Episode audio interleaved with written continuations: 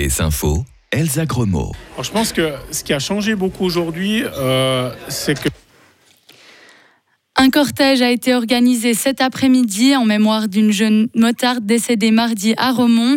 Une centaine de voitures et deux motos se sont donné rendez-vous à Bulle entre 12h30 et 13h. La file de véhicules s'est dirigée vers Romont à basse allure. Selon la police cantonale, tout s'est bien déroulé. Le trafic a été légèrement perturbé. Arrivés sur place, entre 200 et 300 personnes se sont réunies sur le lieu de l'accident pour rendre hommage à ce jeune homme de 18 ans. Il a été percuté mercredi soir par une voiture à la rue de l'Industrie. L'automobiliste qui arrivait à sa gauche lui a grillé la priorité. L'accident lui a coûté la vie. 8000 personnes aux portes ouvertes à Grangeneuve ce week-end. Les visiteurs ont pu assister aux Regio Skills des technologues du lait. Les premières étapes ont eu lieu hier. 12 personnes ont été départagées, autant sur leur connaissance qu'au niveau pratique. Les six meilleurs sont de retour aujourd'hui pour la suite de la compétition. Un métier qui a évolué avec le temps. Mais quelles sont réellement les différences? Les explications de Xavier Cudré-Morou. Je pense que ce qui a changé beaucoup aujourd'hui, euh, c'est que quand moi j'ai fait l'apprentissage, on avait aussi des cours, on travaillait aussi en entreprise, mais on était sur des produits assez restreints. Ça veut dire on voyait qu'une certaine quantité de produits, comme moi qui étais dans le canton de Fribourg, gruyère, vacherin, beurre un peu des yogourts.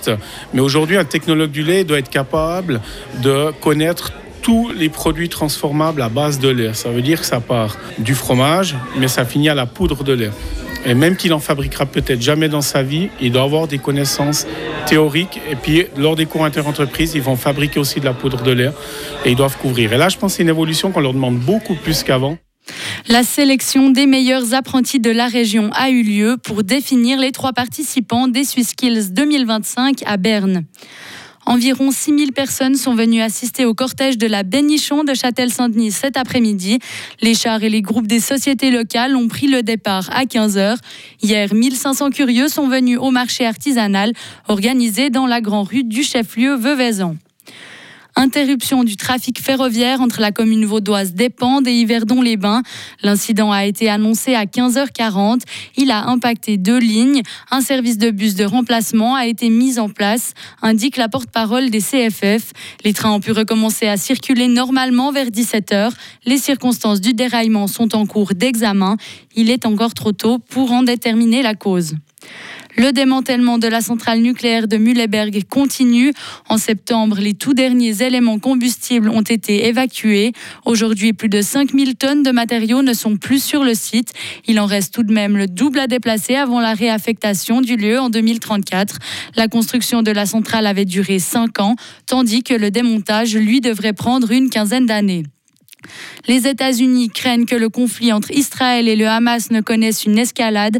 La Maison-Blanche redoute une possible implication de l'Iran. Les conseillers de Joe Biden évaluent actuellement ce risque. Sur le terrain, le bilan s'alourdit. Les frappes israéliennes dans la bande de Gaza ont tué 2450 personnes.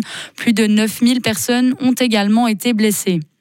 En Afghanistan, un nouveau séisme de magnitude 6.3 a eu lieu ce matin. Il a fait deux morts et plus de 150 blessés. Ce mois, deux gros tremblements avaient déjà touché le nord du pays. Des villages entiers ont été détruits le 7 octobre. Plus de 1000 personnes sont décédées, principalement des femmes et des enfants. À l'approche de l'hiver, trouver des abris en grande quantité sera un défi pour les autorités talibanes. Dès le 1er novembre, l'illustré sera de retour dans vos boîtes aux lettres le mercredi. La rédactrice en chef informe que ce changement a eu lieu suite à de nombreuses demandes voulant le recevoir avant le week-end. Depuis sa fusion avec TV8, le magazine a aussi gagné en lecteurs, qui sont maintenant plus de 300 000. Retrouvez toute l'info sur frappe et frappe.ch.